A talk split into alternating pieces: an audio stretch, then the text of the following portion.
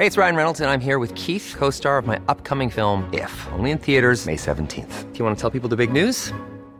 All right, I'll do. Sign up now and you'll get unlimited for $15 a month in six months of Paramount Plus Essential Plan on us. Mintmobile.com slash switch. Upfront payment of $45 equivalent to $15 per month. Unlimited over 40 gigabytes per month. Face lower speeds. Videos at 480p. Active Mint customers by 531.24 get six months of Paramount Plus Essential Plan. Auto renews after six months. Offer ends May 31st, 2024. Separate Paramount Plus registration required. Terms and conditions apply if rated PG.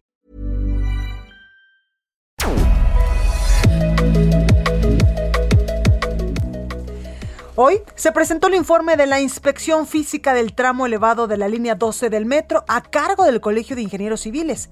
Se recomendó hacer revisiones muy detalladas, obtener un informe de vulnerabilidad y no recomienda reiniciar la operación, por supuestamente, del tramo elevado.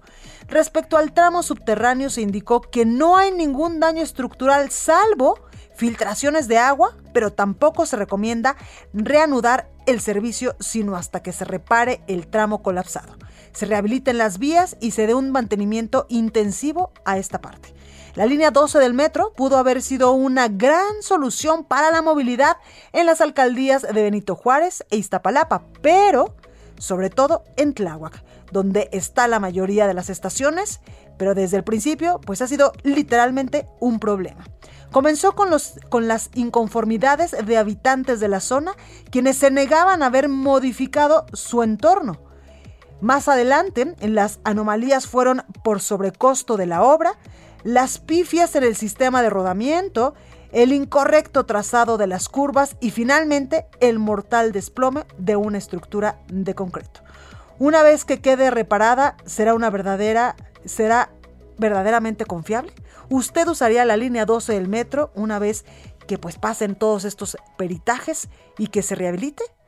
Ahí está la duda. Yo no sé. Yo soy Blanca Becerril y usted está en República H. Comenzamos. Esto es República H, la información más importante con el punto de vista objetivo, claro y dinámico de Blanca Becerril. La jefa de gobierno de la Ciudad de México, Claudia Sheinbaum, informó que se instalará una mesa técnica con las empresas constructoras de la línea 12 del metro, independientemente de las determinaciones jurídicas de otras instancias. El canciller mexicano Marcelo Ebrard dijo que las elecciones de 2024 todavía están muy lejos y que está concentrado en cumplir su encomienda. Así respondió al preguntarle si el dictamen por el desplome de la línea 12 del metro afecta sus aspiraciones presidenciales.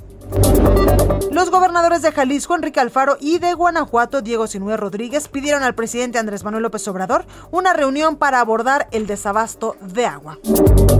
El director general de la Comisión Federal de Electricidad, Manuel Barlet, se defendió sobre una supuesta investigación en su contra en Estados Unidos y señaló que es una campaña negra. Un juez sentenció a 32 años y 3 meses de prisión a Juan Francisco Picos Barrueta, el Por el asesinato del periodista Javier Valdés, cometido el 15 de mayo del 2017. Fue asesinado a balazos el periodista Gustavo Sánchez Cabrera en la comunidad de Morro Mazatán, perteneciente al municipio de Santo Domingo, Tehuantepec, esto en Oaxaca.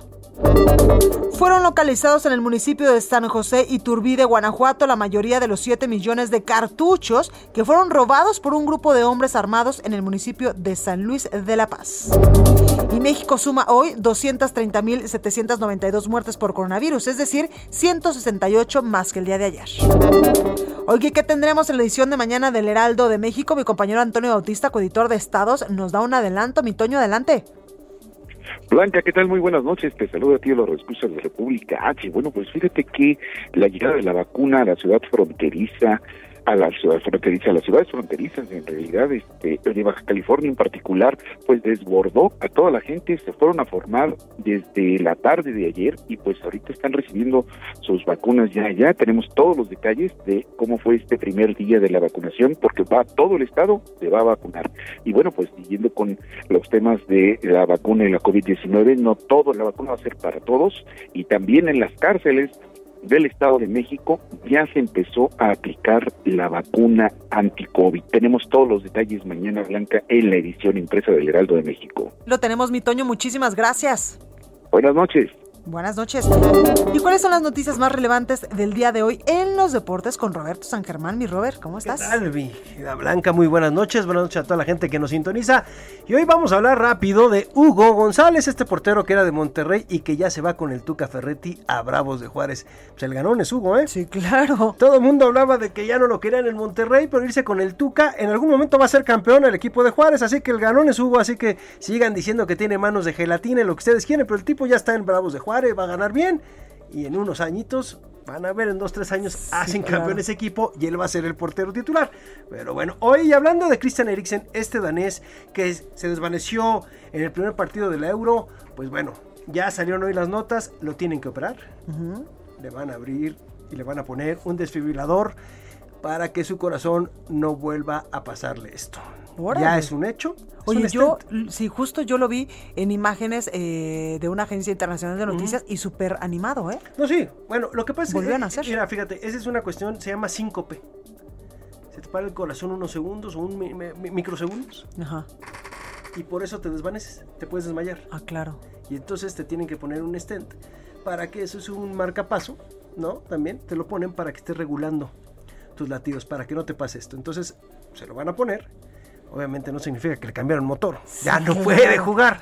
Así que claro. son de las situaciones que se está viviendo en el fútbol. Hoy perdió su equipo, desgraciadamente contra Bélgica. Se paró el partido en el minuto 10 y la gente empezó a aplaudir y empezaron a cantar su nombre, las dos aficiones. Primer mundo. Sí, y luego exacto.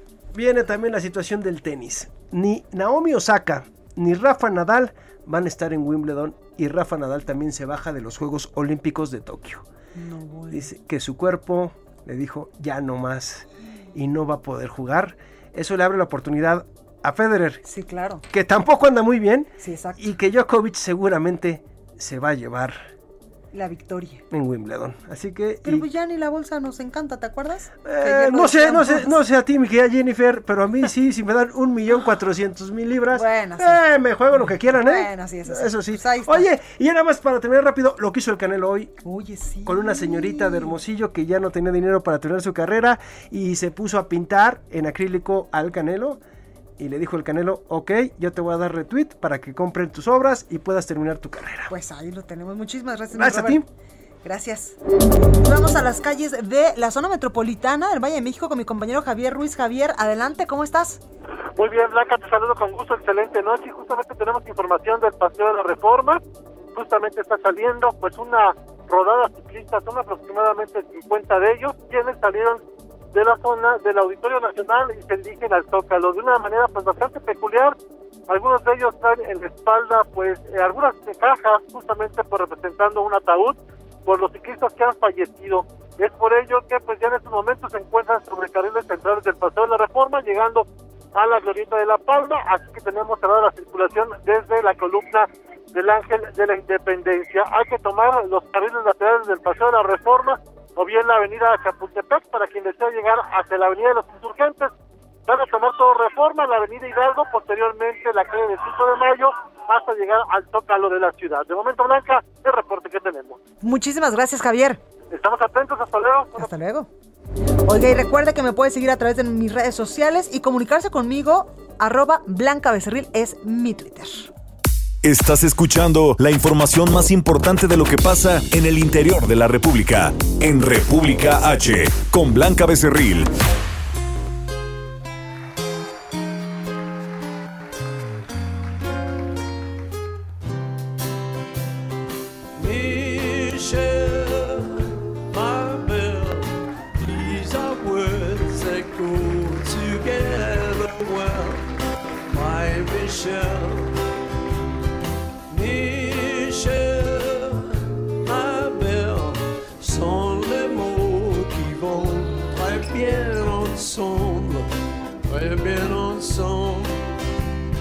I love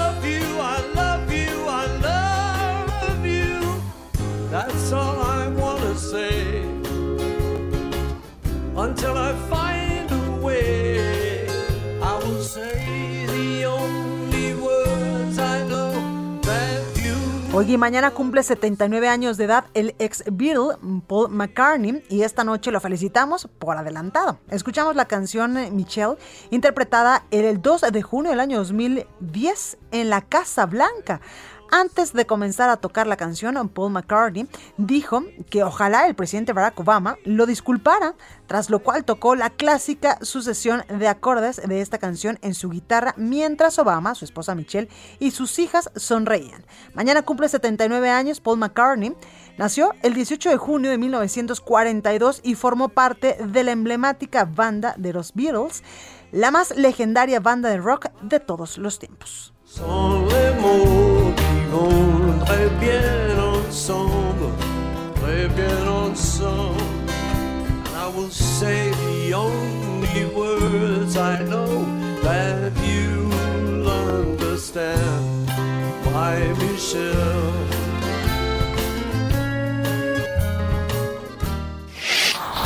Oiga, y el canciller mexicano Marcelo Ebrard dijo que se encuentra enfocado en su trabajo y señaló que las elecciones de 2024 pues están muy lejos, que lo dejen trabajar, que lo dejen tantito en paz. París Salazar nos tiene la información. París, adelante. Buenas noches, Blanca, amigas, amigos de lo de México. Así es, es que esta mañana el secretario de Relaciones Exteriores, Marcelo Ebrard, consideró que la elección presidencial de 2024 está todavía muy lejos y que sus actividades en el gobierno federal no están encaminadas a la construcción de su candidatura y que en ese momento está concentrado en ser un funcionario eficiente. Y es que en entrevista al término de la presentación del pabellón de México para la Expo Dubai 2020, se le cuestionó si la tragedia de la línea 12 del metro afecta sus aspiraciones presidenciales, a lo que respondió que ese no es tema de hoy. Escuchamos al secretario Marcelo Ebrard. Mire, yo me estoy concentrando en mi trabajo. Para mí eh, ese tema es un tema que está muy lejos todavía y habrá que ver cómo, cómo sucede. No me anima o no es lo que guía mis tareas. Siempre me dicen que tengo esa aspiración y que eso es lo que explica mis acciones, pero como usted ve y lo acabamos de ver ahorita, pero yo trato de ser y he sido es un servidor público eficaz y eficiente. Y eso es mi tarea. Ya en 24 estamos lejos, no es lo de hoy. Hoy hay que cumplir lo que tenemos como encomienda.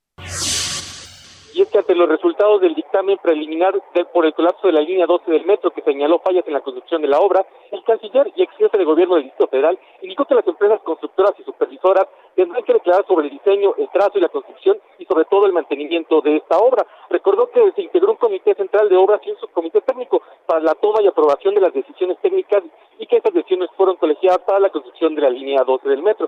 Marcelo Ebrard expuso que las empresas constructoras y certificadoras tendrán que declarar sobre esta línea 12 del metro en los próximos meses. El canciller también reveló que no ha sido llamado a declarar por la Fiscalía de la Ciudad de México sobre el caso de la línea 12 del metro. Blanca, esta es la información. Ahí lo tenemos, París. Muchísimas gracias. Buenas noches. Buenas noches. Oiga, y el Comité Técnico de Seguridad Estructural del Colegio de Ingenieros Civiles de México dio un informe en torno a la línea 12 del metro. De entrada, pues recomendaron no reanudar el servicio en ningún tramo de la línea dorada. Y es que usted se acuerda que desde eh, pues que se inauguró con pues la jefatura de gobierno del extinto Distrito Federal del canciller mexicano ahora, en estos momentos antes ex jefe de gobierno eh, Marcelo Ebrard, pues se habían dicho que ni siquiera estaba terminada y ya la estaban inaugurando después en el año eh, 2017 sufrió eh, pues muchos mantenimientos después del sismo del 2017 esto por supuesto ayer nos lo contaba también el doctor Miguel Ángel Mancera ex jefe de gobierno de la Ciudad de México. Y para saber un poco más de estos temas tengo en la línea telefónica a Carlos Navarro reportero del Heraldo porque le digo hoy el Comité Técnico de Seguridad Estructural del Colegio de Ingenieros Civiles en México pues dio un informe al, en torno a la línea 12 Carlos adelante Buenas noches, Blanca. Te saludo con gusto a ti al auditorio y comentarte que el túnel de la línea 12 del metro entre las estaciones Miscua- Miscuac y Atlalico no va a retomar actividades hasta que se repare el tramo colapsado entre Tezonco y Olivos. El Colegio de Ingenieros Civiles de México presentó las evaluaciones que realizaron a la línea dorada, mismas que arrojaron conclusiones como la ya previamente mencionada. Francisco Suárez, perito en túneles del colegio, informó que el tramo subterráneo no presenta daños estructurales ni deformaciones que pongan en riesgo su estabilidad, por lo que puede retomar actividades en un corto plazo. Sin embargo, no se puede rehabilitar, eh, reabrir por el mantenimiento a vías y trenes que se requiere para este tema. Escuchemos. se acordó que por cuestiones operativas y de mantenimiento intensivo que requieren las vías y trenes de la línea 12, lo cual se identificó con base en el estudio del IMT, y se determinó que dicho mantenimiento se tiene que llevar a cabo en los talleres de Tláhuac para cumplir con los niveles de calidad requeridos para dar seguridad a la operación. Por lo anterior, el tramo en túnel no es posible reabrirlo hasta que se repare el tramo colapsado. En el caso de la evaluación en el viaducto elevado, también se recomendó no reiniciar la operación hasta que se lleve a cabo una revisión detallada. En, en, las afectaciones observadas por el Colegio de Ingenieros Civiles de México se encontraron soldaduras al centro de claro, o sea, una práctica de construcción cuestionable, separación insuficiente de vigas y entre ellas respecto a las cabezales, fisuras en columnas, traves y cabezales también, así como elementos de apoyo deformados o con apoyo parcial. Por su parte, el titular de la Secretaría de Obras y Servicios, Jesús Esteban Medina, reconoció las limitantes para el mantenimiento a vías y trenes, por lo tanto, no pueden reiniciar las operaciones en la línea dorada. Escuchemos. Ese mantenimiento no se puede dar en la zona del túnel exclusivamente, tiene que irse hasta Tláhuac para poderse dar con seguridad y con la calidad necesaria. Esto implica, y así se firmó en la minuta de esa mesa técnica, que se requiera el cruce por la parte elevada. Y, y, así quedó en la mesa técnica determinado. Tenemos que esperar el informe del Colegio de Ingenieros Civiles en cuanto a las condiciones que tiene actualmente la parte elevada. Y el propio colegio nos recomienda no abrir hasta que no se lleven a cabo los estudios adicionales. Entonces, esto nos limita la apertura del túnel. Tras la presentación de los resultados, la jefa de gobierno Claudia Sheinbaum dio a conocer su postura a través de la cuenta de Twitter y es que señala que mientras continúan peritajes y estudios, se conforma un equipo técnico de alto nivel para realizar un proyecto ejecutivo de refuerzo y rehabilitación de la línea 12. Blanca, la información que te tengo. Pues ahí lo tenemos, Carlos, como siempre muy completa. Muchas gracias. Hasta luego, buenas noches. Buenas noches. Oiga, y en su conferencia de prensa el presidente Andrés Manuel López Obrador tocó varios temas como, pues suele hacerlo todos los días en la conferencia matutina. Por una parte dijo que ya se tienen los conocimientos básicos de lo que sucedió con los 43 normalistas de Ayotzinapa desaparecidos en septiembre del 2014 y aseguró que nada va a impedir que haya justicia para las familias. Escuche. Y se va a hacer justicia. Ese es el compromiso que tenemos. Entonces, nada lo va a impedir porque ya está la investigación, se está avanzando bastante, ya se tienen los conocimientos básicos de lo que sucedió, todavía no podemos dar por concluida la investigación, no queremos actuar de manera irresponsable, no nos queremos precipitar, es un asunto muy serio el presidente informó además que en los próximos días se terminará de reunir con los gobernadores electos, como ayer lo hizo con Alfonso Durazo de Sonora y Laida Sansores de Campeche, pero también tendrá encuentros con aquellos que siguen en funciones. Las próximas reuniones serán con los gobernadores de Chihuahua y de Jalisco, así como con la jefa de gobierno de la Ciudad de México. Estoy programando atender a todos los gobernadores electos y a los gobernadores en general para ayudar en todo lo que podamos. Voy a atender al gobernador de Chihuahua y al gobernador de Jalisco. Desde luego a la jefa de gobierno de la ciudad. Oye, los gobernadores de Jalisco, Enrique Alfaro, y de Guanajuato, Diego Sinué Rodríguez, solicitaron al presidente Andrés Manuel López Obrador una reunión para abordar el desabasto de agua que se vive en sus respectivas entidades.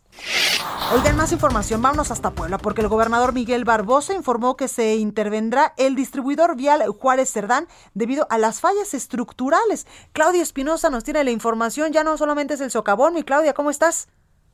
Así es, muy bien, te saludo con gusto a ti a todos los amigos del Heraldo Media Group. Pues es que fíjate que justamente esta obra del distribuidor vial que se inauguró en 2017, hace ya cuatro años, el administrador de Rafael Moreno Valle, pues ha detectado que tiene algunas eh, fisuras y fallas que tendrán que ser intervenidas porque ponen en riesgo pues a la gente que circula por esa zona. Hay que mencionar que bueno, pues se construyó encima de este la ciclopista y justamente las bases de esta se colocaron por las traves de este distribuidor vial lo que ha ocasionado que con el paso de los años, pues el peso haya ocasionado un daño que sí es de carácter estructural. Se está haciendo, y lo ha mencionado el gobernador Miguel Barbosa, un estudio a través de la Secretaría de Infraestructura para determinar cuánto eh, sería lo que tenían que estar interviniendo. Lo que sí es un hecho es que se ha detectado un riesgo y comentaba que pues aquí en Puebla no buscan que se presente una desgracia como la ocurrida precisamente la línea 12 del metro y por ello, pues antes de eso comenzará los trabajos que ya se tiene previsto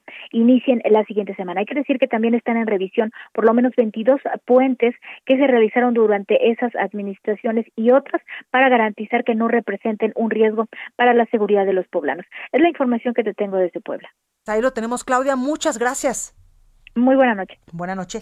Oiga, y este jueves se cumplen siete días de bloqueos en las vías del tren en el municipio de Tarentán. Esto en Michoacán, pobladores por supuesto que exigen justicia por la desaparición de una persona. Charbel Lucio nos tiene la información. Charbel, adelante. ¿Qué tal? Buenas noches. Te platico que con esta movilización que comenta sobre las vías del tren en el municipio de Taretán, en la localidad de Tomendán, los pobladores exigen una audiencia con autoridades de la Fiscalía General del Estado, luego de que un joven llamado Raúl Medrano Álvarez, originario de esa localidad y quien pertenece a una guardia comunitaria llamada Pueblos Unidos, fuera privado de la libertad el 4 de junio pasado. Esta, sobre esta manifestación, la Asociación de Industriales del Estado de Michoacán ya se pronunció en contra, eh, exhortó al gobierno del Estado a iniciar un consenso para evitar más daños a terceros y también hacer valer el Estado de Derecho. Hoy se cumplen siete días del bloqueo y esta asociación de industriales reporta la parálisis de 18 trenes, lo que afecta principalmente a la industria automotriz y de los hidrocarburos, que a su vez esto puede generar, provocar eh, desabasto de gasolina, no solo en Michoacán, sino en todo el país. También les comento que por este bloqueo ya existe una denuncia ante la Fiscalía General de la República. Ese es el reporte blanco. Muchísimas gracias, Charbel. Seguiremos informando. Gracias.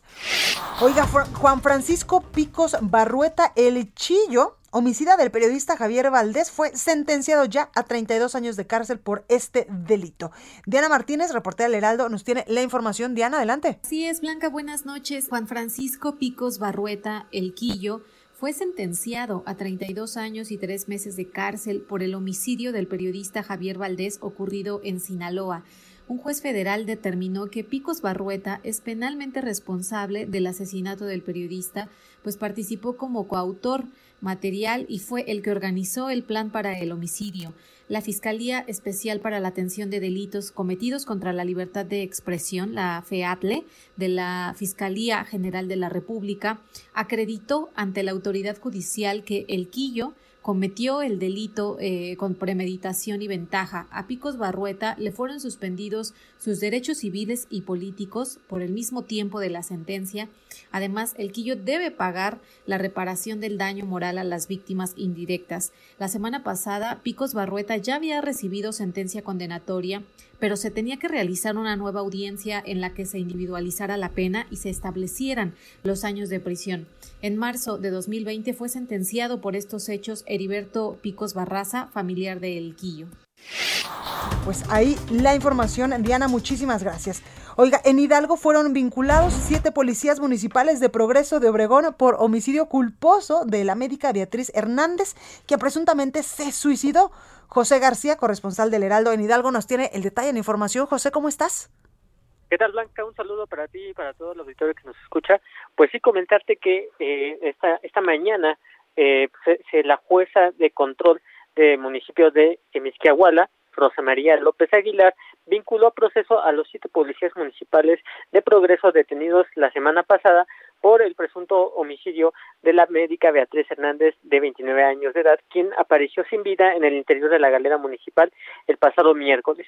Y es que después de una audiencia que duró 21 horas continuas, la juzgadora determinó con base en los videos entregados por los abogados de los uniformados que la trabajadora de la salud se quitó la vida en el interior de su celda con un trapo blanco, por lo que no se trató de un feminicidio como originalmente el Ministerio Público pretendía imputar.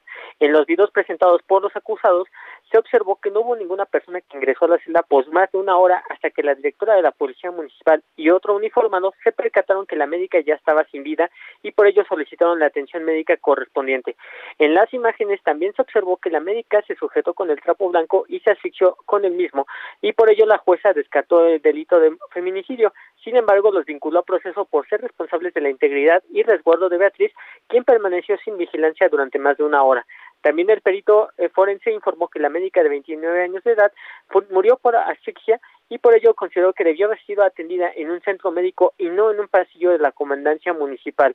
Y por ello la, la jueza reclasificó el delito y los sentenciados deben, los procesados deberán permanecer en prisión preventiva oficiosa por un plazo de dos meses en lo que se desarrolla la investigación complementaria. Comentarte que Beatriz fue detenida de forma violenta el pasado 9 de junio tras protagonizar un incidente vial supuestamente por estar en, en estado de ebriedad y horas después apareció sin vida en el interior de la galera municipal. Es la información que tenemos al momento. Muchísimas gracias, José. Gracias, buenas tardes. Buenas tardes, buenas noches, porque son las 8.20. Oiga, vamos a un breve corte. Yo soy Blanca Becerril. Esto es República H. No se vaya, que yo regreso con más información, por favor. Tome sus precauciones aquí en la capital del país porque pues ya está a punto de llover y ya llovió durante toda la tarde en muchas zonas de la Ciudad de México y esto acuérdese que pues lamentablemente provoca accidentes viales y de repente las coladeras se tapan y hay inundaciones. Oiga, yo soy Blanca Becerril. No se vaya, que yo regreso con más información.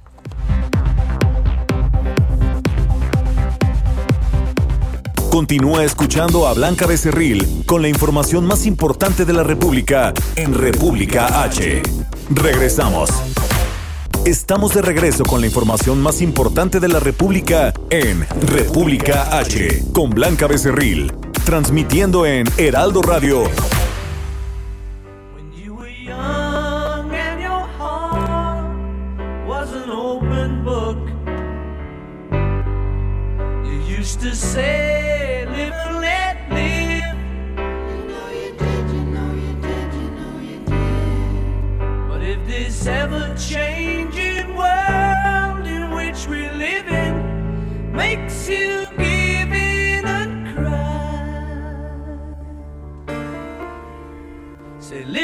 Live and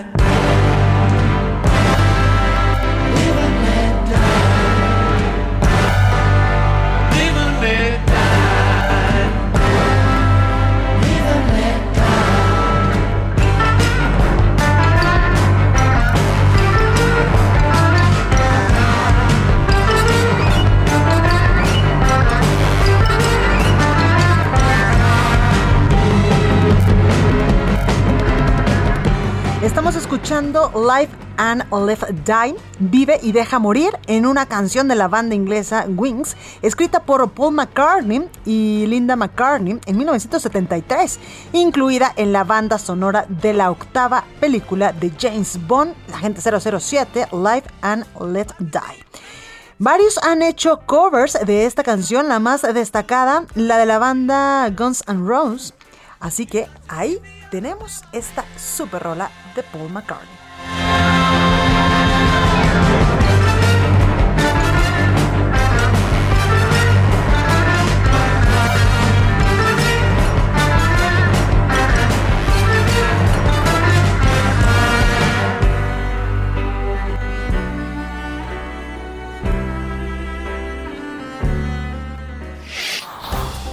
Oiga, familiares y amigos de las jóvenes Fernanda y Poli, quienes fueron arrolladas el pasado 12 de junio por Diego H., marcharon a la Fiscalía General de Justicia y tengo en la línea telefónica a Jorge Almaquio con la información. Jorge, adelante.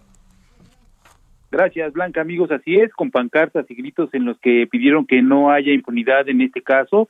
El contingente de familiares y amigos integrantes de diversas organizaciones, pues salieron del antimonumento en Avenida Juárez hacia las instalaciones de la Fiscalía General de Justicia en apoyo total a las dos jóvenes, Fernanda y Poli, que tal como lo indicas, pues fueron arrolladas el sábado pasado en la alcaldía de Iztacalco. Algunos cartelones y mantas contenían fotografías del joven quien presuntamente conducía el auto Ford tipo Focus que arrastró a una de las mujeres por más de 200 metros.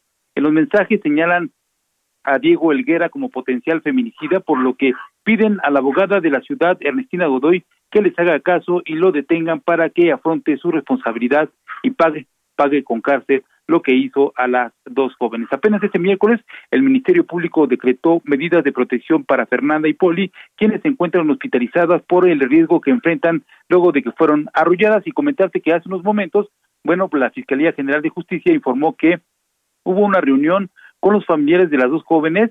En este encuentro estuvieron el representante de la Secretaría Particular de la Fiscal General de Justicia, Ernestina Godoy, las hermanas de las víctimas asistidas por sus asesores jurídicos, personal de la Coordinación General de Investigación Territorial, la responsable también de agencia de la Fiscalía en Iztacalco y, bueno, representantes de derechos humanos. Durante este encuentro, los familiares de las víctimas mostraron preocupación por alguna posible agresión en su contra por parte de los familiares del posible agresor. En tanto, bueno, los abogados de las víctimas solicitaron que el tema se vea con perspectiva de género ante esta lamentable situación que se dio el fin de semana pasado en la colonia Viaducto Tralpan, en la delegación Alcaldía Iztacalco. Blanca, amigos, el reporte que les tengo. Muchísimas gracias, Jorge. Buenas noches, hasta luego. Buenas noches. Oiga, y vamos a las calles de la Ciudad de México, a Iztapalapa, porque hay un bloqueo. Gerardo Galicia nos tiene el reporte. Gerardo, adelante. Así es, Riquida Blanca, excelente noche. Y esta situación mantiene colapsada la circulación del eje 6 sur. Está completamente detenido este eje vial desde la calzada de la Viga hasta poco antes de llegar al eje 3 Oriente. Son vecinos de la colonia eh, Magdalena Azlazolpa en Iztapalapa que no tienen agua potable. Señora, estoy transmitiendo completamente en vivo para el Heraldo Radio. ¿Desde cuándo no tienen agua? Desde una semana. ¿Te hablan? Oiga, ¿y no les han traído pipas? No, no nos han traído nada de pipas. Desde una semana no, no nos han traído. Los hemos pedido, pero no nos traen nada. Pues, pues también es que es justo que tenemos que que nos tenemos que apoyar, ¿no? Pero pues no quieren. Muchas gracias. ¿Me regalas su nombre? Bueno, Gracias. Bueno, pues falta de agua, mi querida Blanca, lo que hace falta en este punto, hay que buscar vías alternas para nuestros amigos que se mueven al oriente de la ciudad. Eh, la avenida Calada de Tesonte, La Viga, Ermita Iztapalapa y el eje 4 Sur van a ser buenas opciones. Pues ahí lo tenemos, Gerardo. Muchísimas gracias y saludos al cumpleaños que por allá se escuchó. Tenemos un cumpleañero, pero se quedó sin agua. No, bueno. Bueno, pues ahí lo tenemos, Gerardo. Muchas gracias. Hasta luego. Hasta luego. Oiga, en el municipio de San José Iturbide, Guanajuato, localizaron los 7 millones de cartuchos que fueron robados por un grupo de hombres armados hace exactamente 8 días. Gabriela Montejano, nuestra corresponsal en Guanajuato, nos tiene la información. Mi Gaby, adelante. Gaby, ¿me escuchas? No, tenemos un problema con la comunicación de mi compañera Gabriela Montejano, corresponsal de El Heraldo, Guanajuato. Ya la tenemos, mi Gaby, adelante. Hola, ¿qué tal? Muy buenas noches. Pues sí, uno de los dos remolques con millones de balas robadas por presuntos integrantes del crimen organizado fue localizado por elementos de la Guardia Nacional. A una semana, como tú ya lo referías, del atraco ocurrido en la zona limítrofe de Guanajuato y San Luis Potosí, se confirmó que los cartuchos útiles fueron recuperados y asegurados en el municipio de San Luis de la Paz. La autoridad no ha precisado la cantidad de municiones recuperadas en el remolque y hasta el momento se desconoce el paradero del segundo vagón robado. Eh, de manera textual, el reporte enviado esta tarde dice en seguimiento a los trabajos interinstitucionales con autoridades de los tres órdenes de gobierno. El día de hoy, elementos de la Guardia Nacional desplegados en San Luis de la Paz, Guanajuato, ubicaron un remolque tipo caja seca a punto de colapsar, cargada con diversas cajas de cartuchos útiles, según informó la Guardia Nacional. Este es mi reporte desde Guanajuato. Pues ahí la información, mi Gaby, muchísimas gracias. Buena tarde. Gracias. Y vamos a más información con mi compañero Gerardo Suárez, porque la Secretaría de Educación Pública anunció que el próximo ciclo escolar 2021-2022 iniciará el 30 de agosto y concluirá en julio del 2022. Gerardo, adelante. Muy buenas noches, Blanca. La Secretaría de Educación Pública alista el regreso eh, a este próximo ciclo escolar 2021-2022, el cual se proyecta que empiece el 30 de agosto de 2021 y concluya el 28 de julio de 2022 para el nivel básico, es decir, para escuelas de nivel inicial, preescolar, primaria y secundaria. Esta es la propuesta que está plasmada en un proyecto de acuerdo que se ha difundido en el portal de anteproyectos de la CONAMER, el cual está pendiente de su publicación en el diario oficial para que entre en vigencia. Pero este es el planteamiento de la SEP para el próximo ciclo escolar. ¿Qué significa, Blanca? Que se agrega prácticamente un mes más de clases para el próximo eh, ciclo del 2021-2022. Por ejemplo, este ciclo actual, el del 2020-2021, va a concluir el 9 de julio y en el caso del próximo, pues terminaría hasta el 28 de julio, es decir, un mes más y con ello se recortarían eh, las vacaciones del verano de 2022. Al respecto, ya la SEP ha, se ha pronunciado sobre este proyecto de acuerdo que se ha difundido y mencionó que están garantizados tres periodos de vacaciones para el ciclo 2021-2022, los periodos vacacionales de diciembre, de Semana Santa y el de verano, que sería de al menos 20 días, pero pues que contrasta y sería mucho más corto que el periodo vacacional actual. Bueno, también en este documento, Blanca, se están planteando diversos eh, periodos para eh, preparar las clases, para la capacitación de profesores y sobre todo para realizar un, un ciclo de un periodo extraordinario de recuperación, de regularización para los alumnos. Esto se daría a partir del 30 de agosto y hasta que se realice la primera evaluación del ciclo 2021-2022. Es parte de la información de este documento, Blanca. Pues ahí los detalles. Muchísimas gracias, Gerardo. Hasta luego, buenas noches. Buenas noches. Mente Mujer, un espacio en donde damos voz a la mente de todas las mujeres. Con Blanca Becerril. Oiga, al comienzo de este 2021 se realizaron 600 mil retiros por desempleo de las AFORES, de los cuales el 42% fue hecho por mujeres. Además, la pandemia fue un factor que agravó esta situación y por eso tengo en la línea telefónica a Fernando Franco, reportero de Mercados, con el tema Mujeres en riesgo por retiros de desempleo. Fernando, ¿cómo estás? Hola Blanca, muy buenas noches. Pues como bien lo dices, la pandemia agravó este problema. ¿Por qué? Porque tener una Afore te da el beneficio de sacar dinero cuando tienes más de 46 días sin empleo. Y si bien a todos nos perjudica, tanto a hombres como mujeres, sin duda alguna las mujeres son las más afectadas. ¿Por qué? Por varias cosas, pero básicamente es porque ganan menos dinero. Tradicionalmente, por cada 100 pesos que gana un hombre, una mujer gana 85, pues, 85 pesos, perdón, desempeñando la misma actividad y el mismo puesto y además porque cotizan menos en, el, en los empleos formales por diversas causas, porque son mamás, porque eh, se enfocan a cuidados de la familia, eh, de los hijos y entre otras cosas, ¿no? Entonces, esta, estas actividades y este beneficio de sacar dinero de las afores sin duda alguna las afecta más y como bien lo dices, de estos 600 mil retiros, 42% fue hecho por mujeres. Para que tengas una idea blanca de la diferencia que hay en, los montos de las, eh, de las afores, por ejemplo, los hombres en promedio sacaron 12 mil pesos y las mujeres sacaron 9 mil 200 pesos, o sea, prácticamente son 2 mil pesos de diferencia y, y, eso habla de la enorme disparidad que hay eh, en lo que tienen ahorrado eh, las mujeres y los hombres en, en, su cuenta de ahorro para el retiro. Y sin duda alguna, pues esto le va a impactar en una pensión futura, porque más adelante no solamente va a perder semanas de cotización, sino que va a perder ahorros, intereses y posiblemente hasta su pensión blanca. Oye, Fernando, qué importante este tema que tocas hoy en Mente Mujer, porque lamentablemente las mujeres somos, eh, pues, el sector económicamente horrible, se escucha, más vulnerable. Exactamente, Blanca, definitivamente son el más vulnerable porque además te, te, comento otros datos. Uh, las mujeres trabajan más en la informalidad, más del 50% de las mujeres se desempeñan en este sector que no tiene prestaciones, que no tiene acceso a la seguridad social.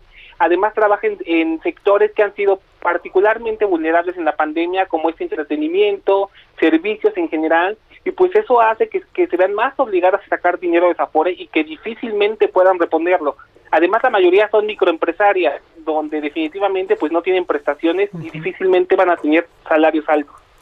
Sí, totalmente. Oye, ¿y crees que en algún momento esto pueda cambiar?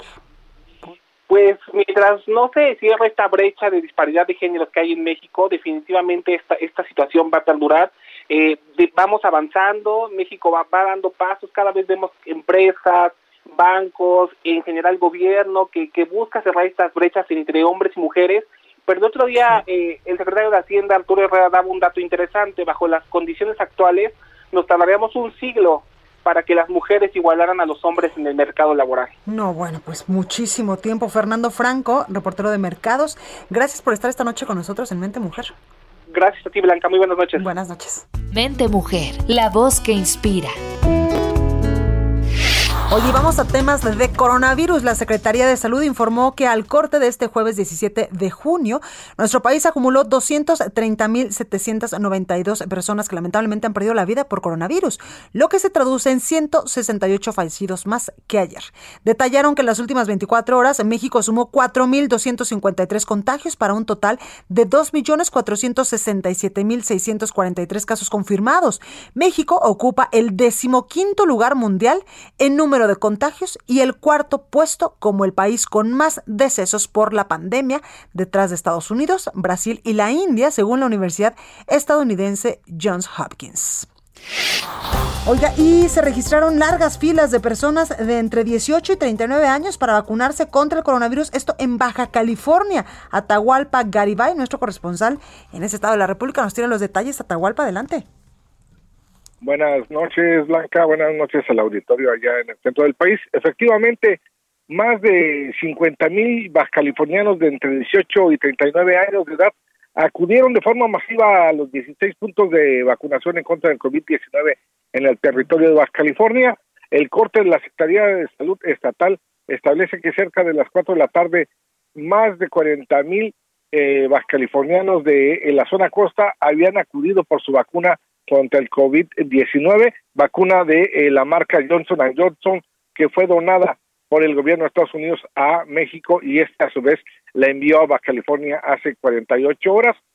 Otros 10 mil eh, residentes de Mexicali lo habían hecho esta mañana. Largas filas se registraron desde ayer en la tarde, desde ayer en la noche, en los 16 puntos de vacunación instalados en los municipios de Mexicali, Tecate, Tijuana, Rosarito y Ensenada y el sur de este de San Quintín, donde elementos de la Guardia Nacional, del Ejército Mexicano, de la Marina y voluntarios ciudadanos tuvieron que entrar al quite para ayudar al personal de la Secretaría de Salud del Estado para inocular a los californianos.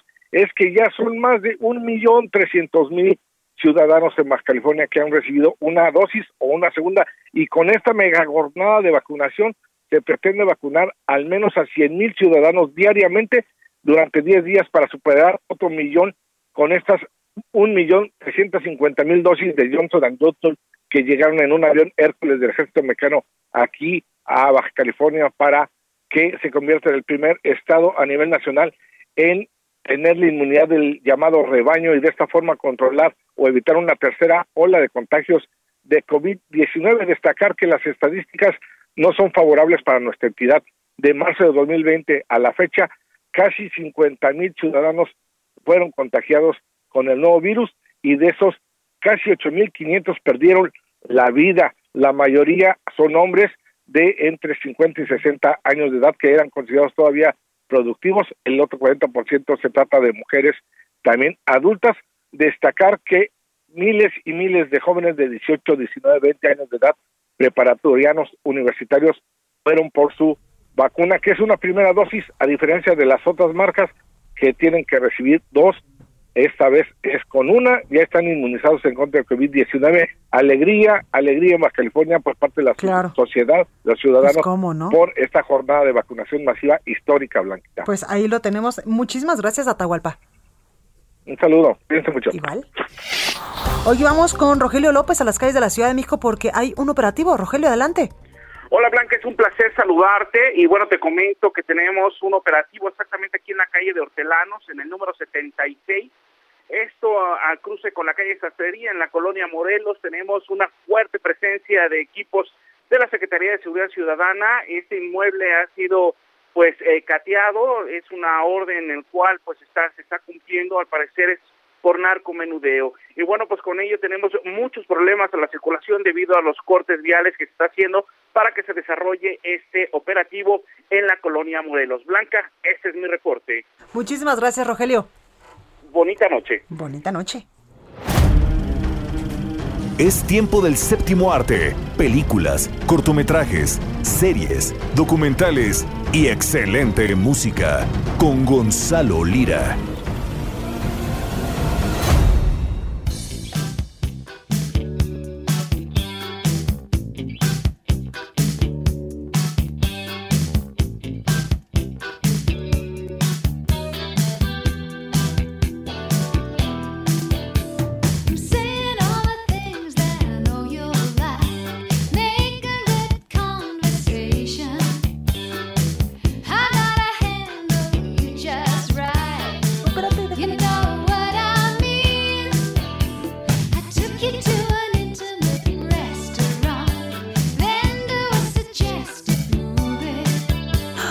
Oigan, pues ya está con nosotros nuestro compañero Gonzalo Lira. Y ahí se acaba la sección y que siga la canción. Ay, es que es buenísima esta canción. es gran canción. Sí, claro. Además es como para cerrar día, ¿no? Justo. Sí. Como para acabar bien el día. Pero en el gym, ¿no?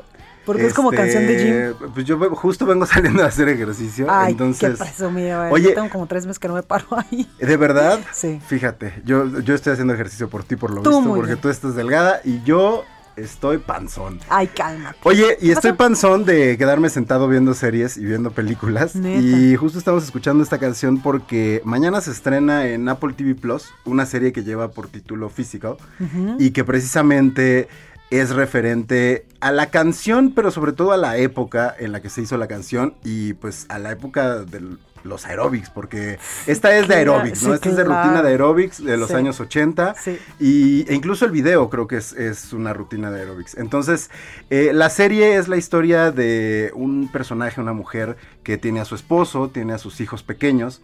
Y su esposo es un profesor todas mías de Neta. la universidad, del cual ella ya está cansada, pero no se ha atrevido a mandarlo a la goma. Ay, es que es Eh, difícil. Entonces también este, te estás identificando. No, no, no, ¿Qué espérate, pasó? no. Pues dijiste es muy difícil. No, yo, o ¿Te sea, ha pasado? No, no me ha pasado, pero por ejemplo, yo conozco un montón de, de personas que el marido las trata súper mal, pero ahí siguen por los niños y porque a lo mejor no son económicamente eh, pues independientes. Claro. O sea, y un no poco, tan fácil. un poco eso tiene que ver eh, con esta trama, en donde además este personaje tiene un, constantemente escucha una voz interior que le está molestando. O sea, se escucha ella misma diciéndote, ándale, cómete la dona para que sigas gorda. Cosas así.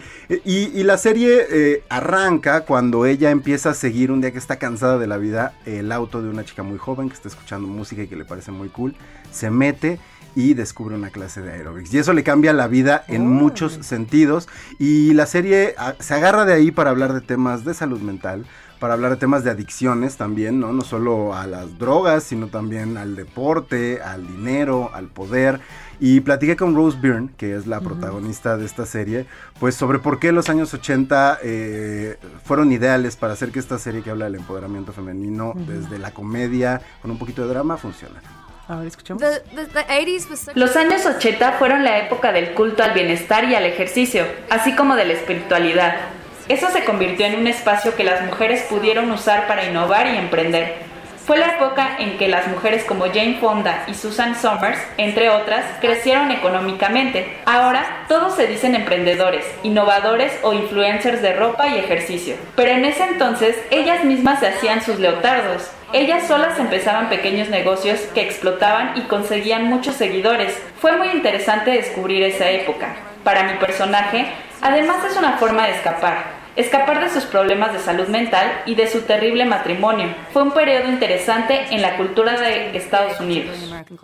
Así es, eh, un periodo interesante que además, como lo decíamos, pues tiene que ver con, con todos los temas que toca esta serie, que de verdad se la van a pasar muy bien. Digo, si no los termino de convencer y, por ejemplo, les gustó Cruella, el director Craig Gillespie es el mismo director de Cruella y de esta serie, entonces sabemos que es un director que sabe hacer películas divertidas y Sí, que claro. tocan temas eh, bastante interesantes. Ahora, hablando de mujeres poderosas, de mujeres emprendedoras, eh, eh, me si yo te hablo de cine, de México y digo mujer poderosa, emprendedora, ¿en quién piensas? De cine en México. A ver.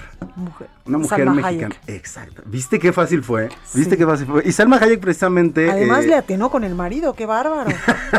qué Yo bárbaro. no dije nada. Yo no dije Uno de los nada. hombres más ricos de Francia. Uno de los hombres más ricos de Francia. O sea, Salma trabaja por gusto, estamos de acuerdo. Por supuesto, me ¿No? queda claro. Y, y hace todo, produce, este, escribe por Pero ahí. es talentosísima, ¿eh? Es, es muy talentosa y sobre todo creo que es muy talentosa para hacer negocio. Sí. ¿no? Eh, que, que no tiene nada de malo. Creo que en este país a veces creemos que está mal, no tiene nada de malo y ella lo hace a la perfección. Y Salma está de regreso a la pantalla grande en una película que se llama eh, Duro de Cuidar 2 y que debo de confesar que me divierte mucho. ¿En serio? Sobre todo porque Salma es el personaje central en esta película, a pesar de que solo estuvo en dos escenas la vez pasada, y de eso me platicó Salma Hayek. Oh. En inglés porque estaba también Ryan Reynolds y Ah, ok, bueno, ok. tenía que Se le perdona, se le perdona. In the first one, I didn't have. En la primera película mi personaje casi no tenía escenas y ahora es una parte importante de la película. Es una película inusual porque normalmente en las películas de acción los directores te piden que te calles, te veas bien y hables muy rápido. Aquí no fue así, además nos dejó improvisar y eso fue genial. Primero salí solamente en dos escenas y después me invitaron a participar al lado de los dos mejores actores del mundo en este género. Esta comedia de acción es diferente a las demás de formas muy distintas. La química entre los tres personajes es interesante porque nuestro estilo de comedia es muy diferente, pero aunque existen esas diferencias, logran mezclarse muy bien. Pues ahí lo tenemos. ¿Qué tal? Buenísimo. Buenísimo. Oigan, un aplauso para Gina. Sí, que es nuestra qué traductora barbaridad. Un hoy. aplauso. A Gina Monroy. ¿Efecto de aplauso o aquí aplauso de verdad? No, pues tú échate el aplauso. Aplauso de verdad. Es que no quiero que se queden este, sordos en sus casas. No, lo hizo muy bien, lo hizo muy bien. Aquí nos ayudaron con la traducción. Pues ahí lo tenemos. Oye, buenas recomendaciones. Buenas recomendaciones, Apple TV Plus Physical y en el cine Duro de Cuidado. Pues ahí lo tenemos. Muchísimas gracias, Gracias. Oigan, yo soy Blanca Becerril. Gracias por habernos acompañado. Gracias a Gustavo Martínez en la ingeniería, Emanuel Bárcenas en la operación, Orlando Oliveros en la realización, y Georgina Monroy en la coordinación de invitados y redacción y en la traducción y Ángel Arellano en la producción general.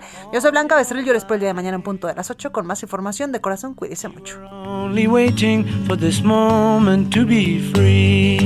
Blackbird fly, blackbird fly into the line of a dark black night.